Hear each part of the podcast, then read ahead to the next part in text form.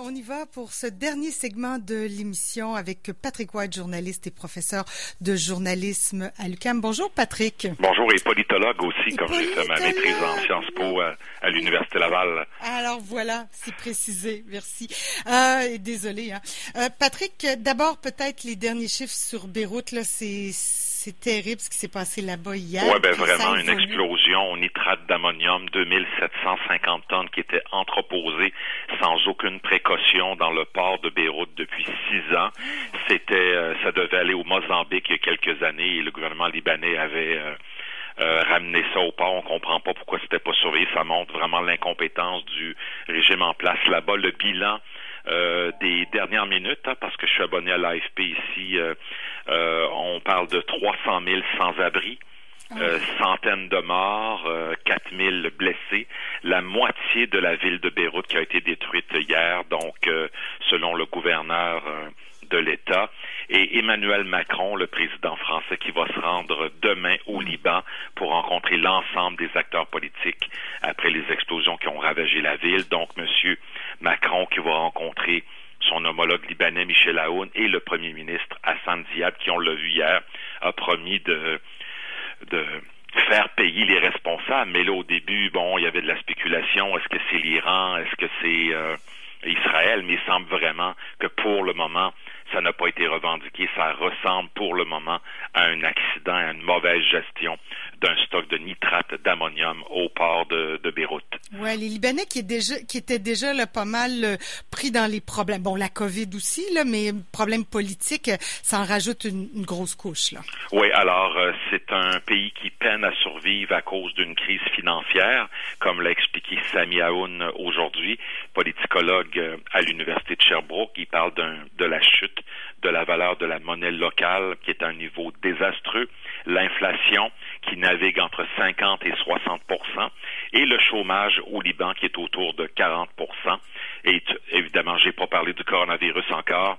Les Libanais sont à bout de souffle. Quand on, quand on parle de chômage à 40% on n'inclut pas les jeunes là-dedans, pour qui c'est un désastre. Et je rappelle qu'il y a 220 000 Libanais qui vivent au Canada, une terre, euh, une terre d'accueil pour eux depuis euh, plus de 40-50 ans, depuis la, la guerre du Liban euh, qui a eu lieu entre 1980 et 1988. Ce qui est un passé quand même très récent, là, tout de même. Oui, donc l'assistance humanitaire est commencée à la France qui a déjà envoyé euh, trois avions. Euh, on, comme j'ai dit, 300 000 personnes sans domicile fixe, c'est vraiment un gros problème et les dommages vont s'élever, selon le gouverneur, entre 3 et 5 milliards de dollars américains. On s'attend à une évaluation des ingénieurs et des experts durant le courant de la journée et près de la moitié de Beyrouth est détruite ou endommagée.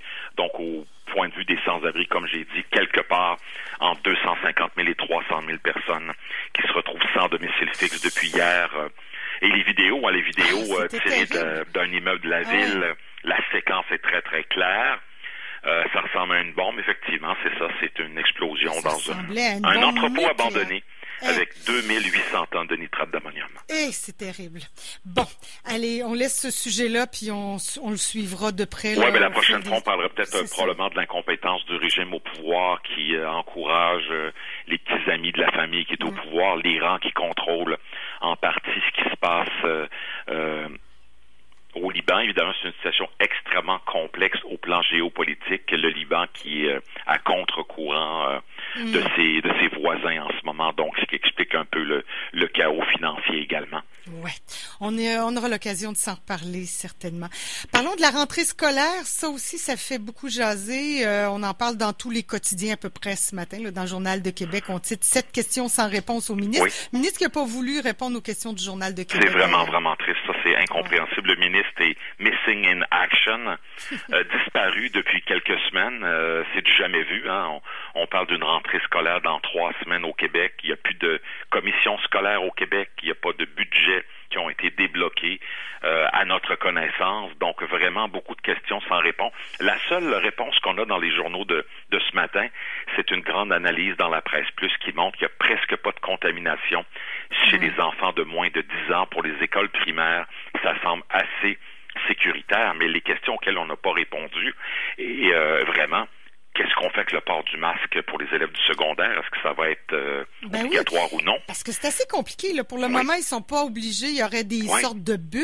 Mais par contre, dans le transport en commun, ben, dans le transport scolaire, ils devront, ils devront porter le masque. Puis au secondaire, ben, tu sais, il y a la place d'accueil, il y a le, les corridors. Je sais pas. Ben, ils se promèneront plus autant, là, mais en tout cas, quoi qu'il en soit. Ça va être très, très dur à gérer. Compliqué, là. Euh, le retard scolaire, ça va être hyper complexe pour les jeunes là, qui vont passer en secondaire 1 alors qu'ils ont manqué euh, trois, quatre mois en sixième année, même passer d'une année à l'autre. On ne sait pas comment on va rattraper le, retard scolaire cet automne. Puis c'est pareil aussi pour les cégeps.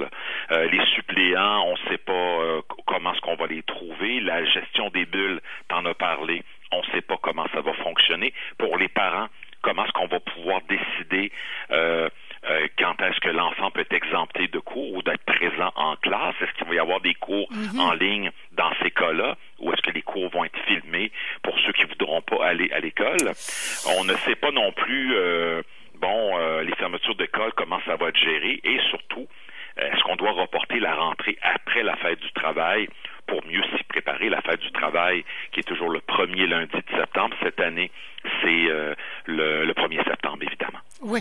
Alors, ça fait beaucoup, j'imagine, beaucoup de pression sur les professeurs aussi avec euh, ces questions-là. Est-ce qu'on pourrait pas se calquer sur l'Ontario qui a quand même, euh, eux, ils ont pris des décisions, là, euh, c'est fait, là, pour eux. J'ai l'impression que les décisions sont faites en, sont prises en Ontario. Ben là, on dit qu'au Québec, il va y avoir un plan mis à jour la semaine prochaine. On espère que ça va être ferme. Ben, c'est quand même étrange. La semaine dernière, c'était, c'était Christian Dubé qui a annoncé ça, mais. C'est pas normal que ce soit Christian Dubé qui annonce ça. Il est ministre de la Santé. C'est ça qui est un peu évidemment on est encore en plein cœur des, vacances. Je le rappelle, M. Legault qui est en vacances dans Charlevoix. Il y a encore beaucoup de gens en vacances partout au Québec jusqu'à la mi-août. Mais la réalité, c'est qu'on est en mode rentrée scolaire en ce moment. Je le regardais euh, sur l'Huffington Post ce matin. On parle de rentrée scolaire partout. Donc, M. Euh, Roberge, qui n'a pas impressionné grand monde dans sa gestion de la crise depuis le 12 mars, avec des demi-mesures. Euh, l'école en ligne, euh, c'était un peu n'importe quoi. les, les, les, capsules vidéo, c'était un bon coup, mais ça résout pas les, les problèmes majeurs. Donc là, vraiment, euh, il n'est pas là en ce moment. Les gens ont besoin de questions et de pas répondre aux questions du Journal de Montréal et du Journal de Québec ce matin dans une page complète qui se retrouve à la une des deux journaux. C'est pas une très bonne gestion de crise. Là.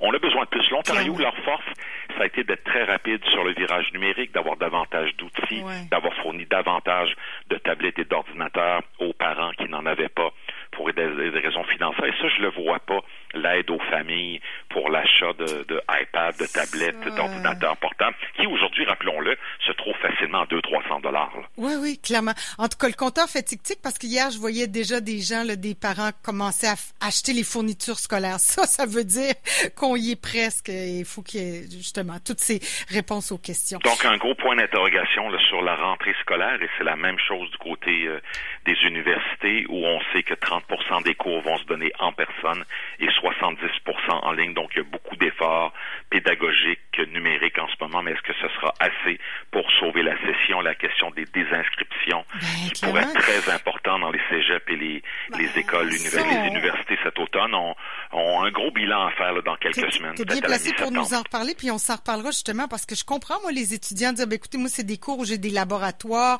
euh, j'ai des trucs praticaux, j'ai besoin d'être à l'université, je vais, je vais sauter mon tour cette session-là parce que je veux être là.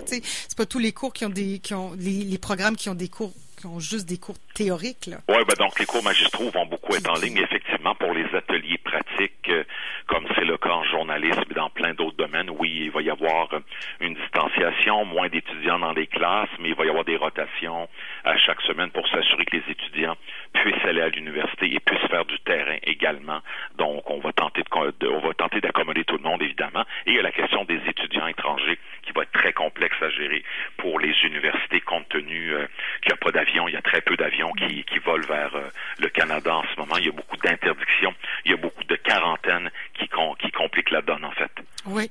Euh, bon, en tout cas, on aura l'occasion de s'en reparler, Patrick. L'émission est finie. Je te remercie infiniment. Bonne journée, bonne semaine.